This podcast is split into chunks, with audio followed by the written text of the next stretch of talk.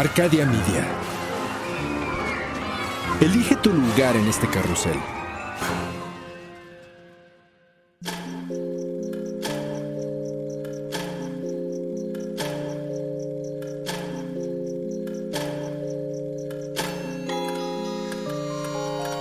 Cuando la oscuridad es interrumpida por tres campanadas, la intersección del día y la noche se transforma en un umbral listo para ser cruzado. Es aquí donde todo lo que existe se conjuga simultáneamente en pasado, futuro y eso que llamamos presente. Infinitos, sombras, imágenes. La realidad y aquello que no existe. Cierra los ojos, abre la mente. Sé bienvenido a Sapiens Arcana.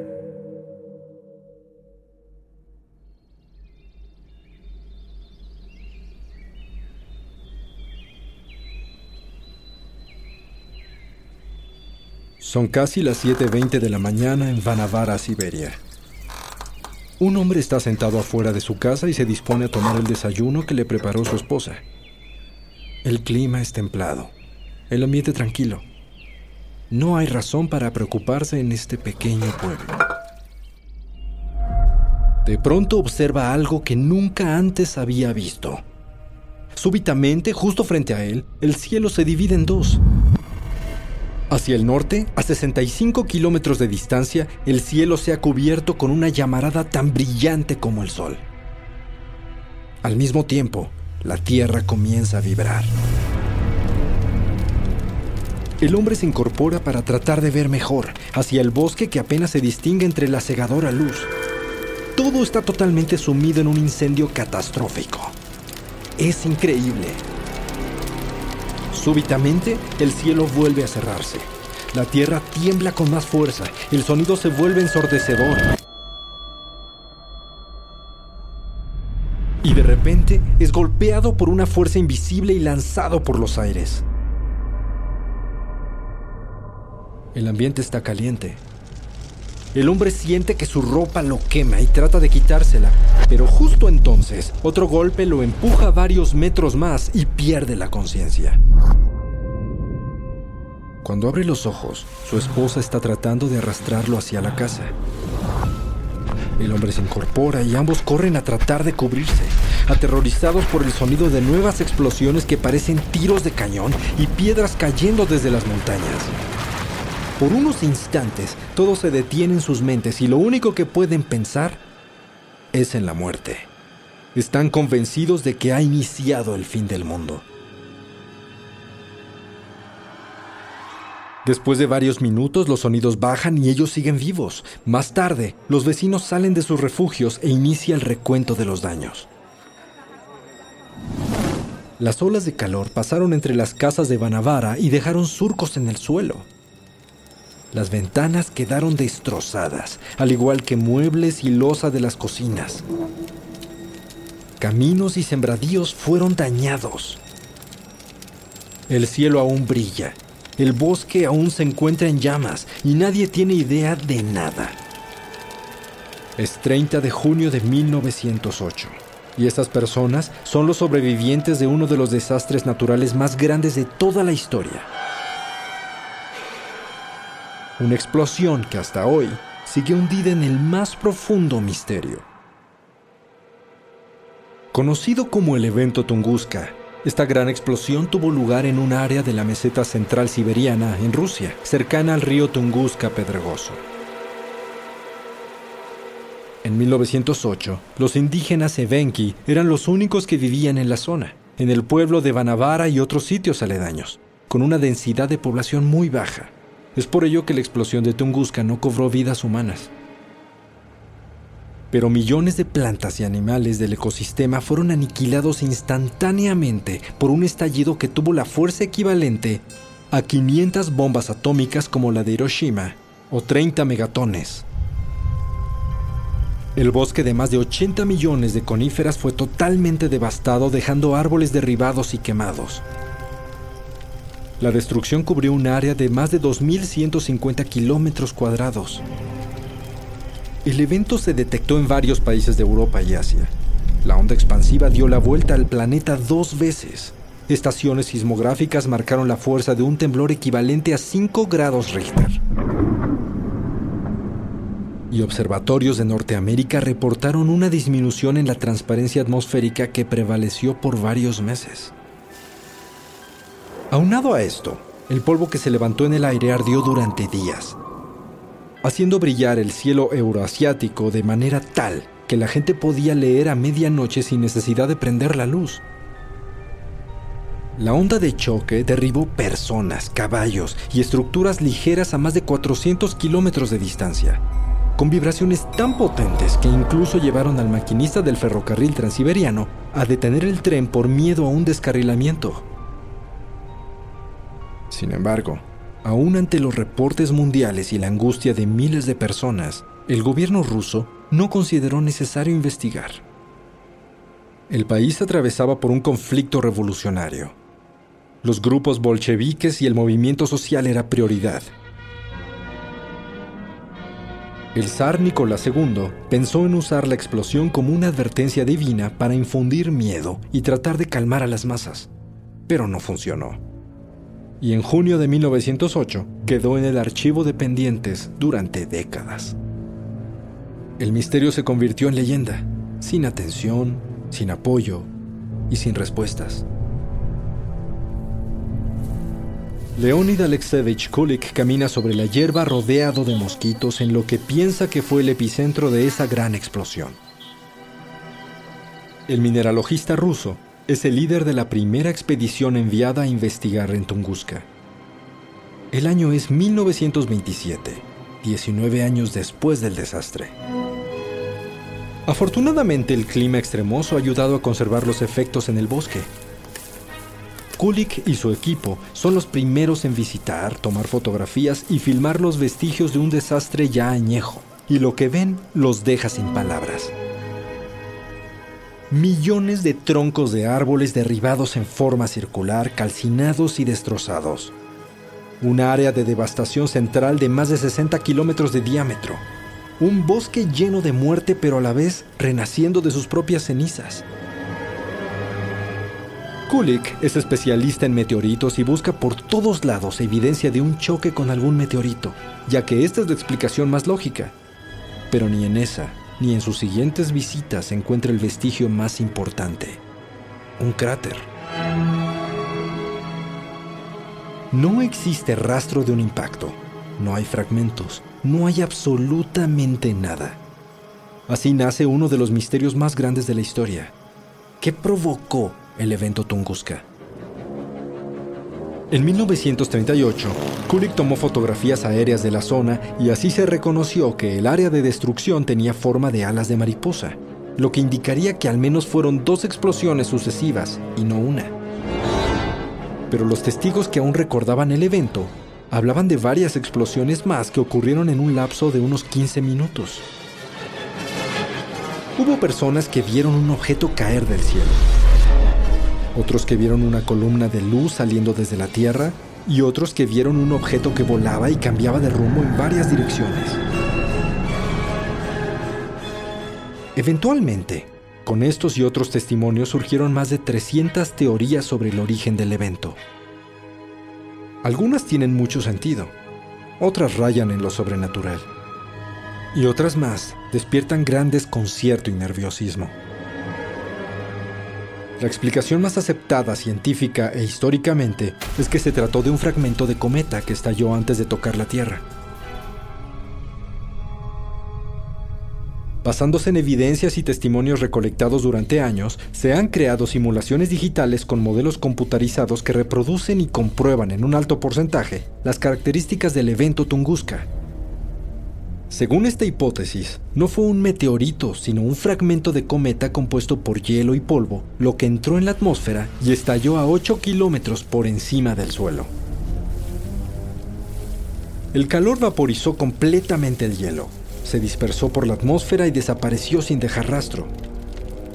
La explosión alcanzó la superficie desde arriba, no dejó un cráter, y se extendió en todas direcciones quemando el suelo y también el cielo.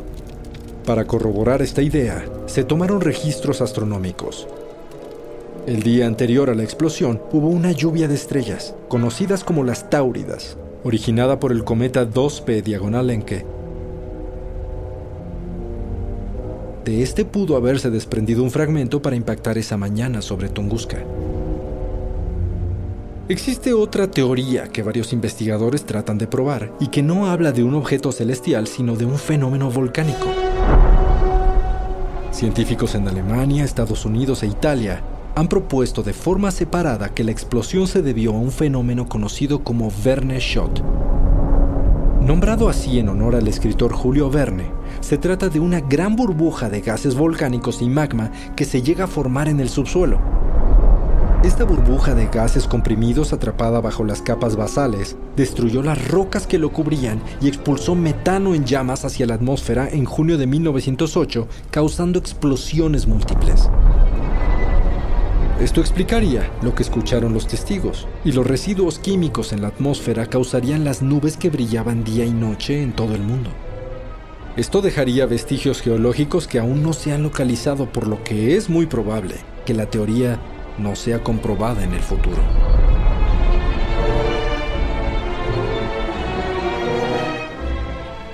Hay otras teorías que podrían ser aún más radicales.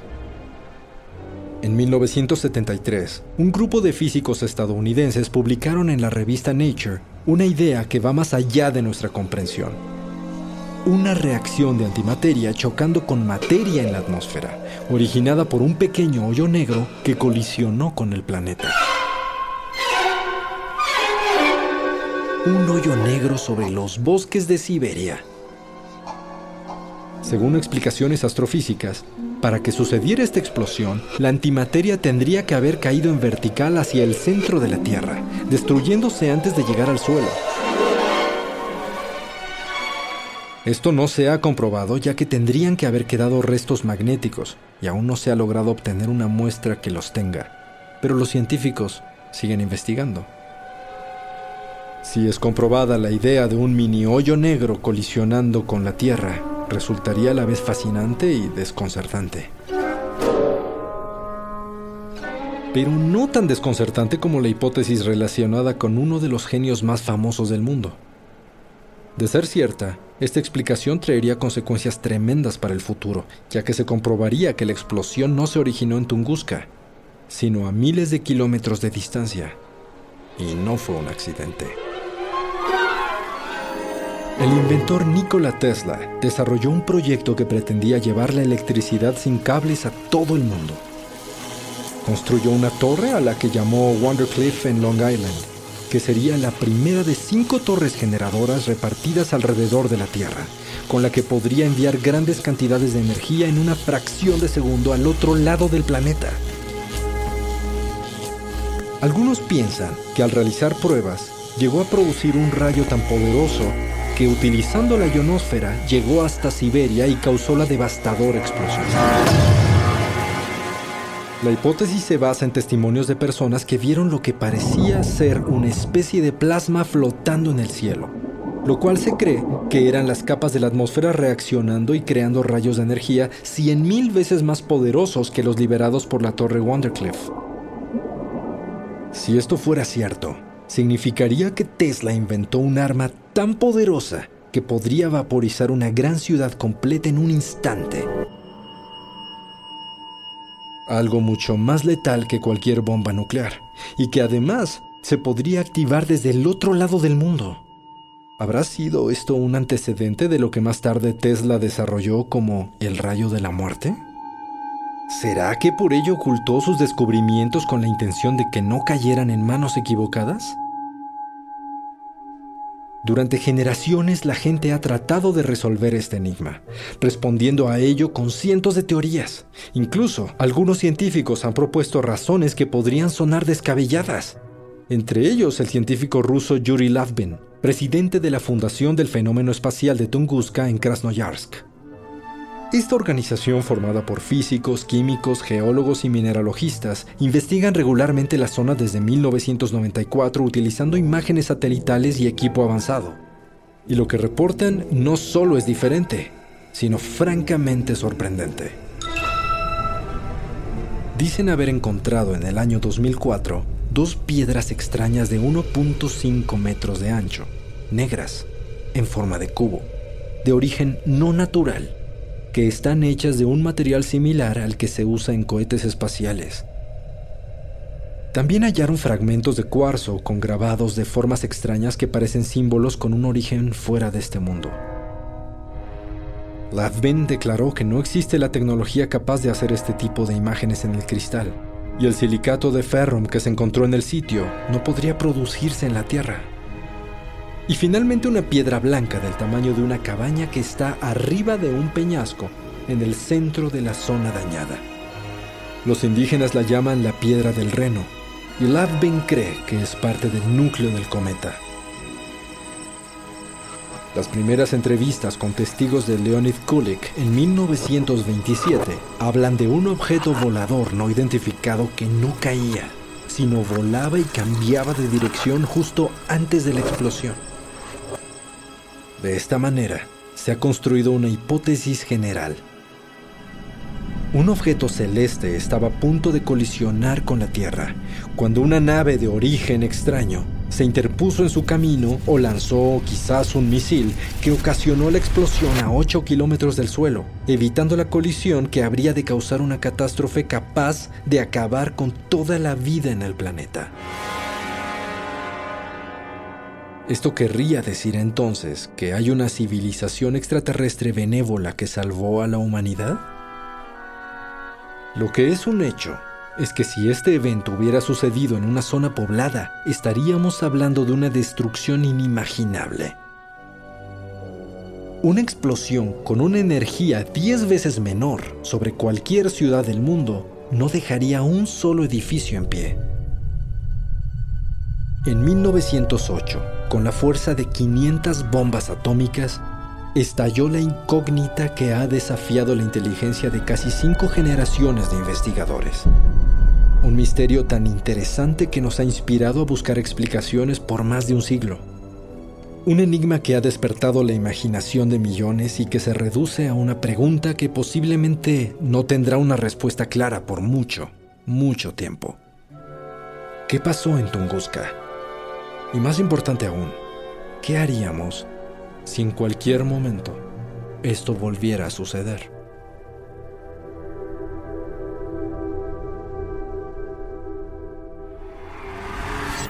El umbral se cierra hasta que la luna lo vuelva a abrir. Mientras tanto, abre los ojos y asómate en las grietas del espacio y el tiempo. Y si te atreves, descubrirás qué hay más allá de lo que consideras real. Sapiens Arcana, soñado por Luis Eduardo Castillo, esculpido por Emiliano Quintanar, trazado por Querenza Chaires Creado en Webback Audio, México. Arcadia Media.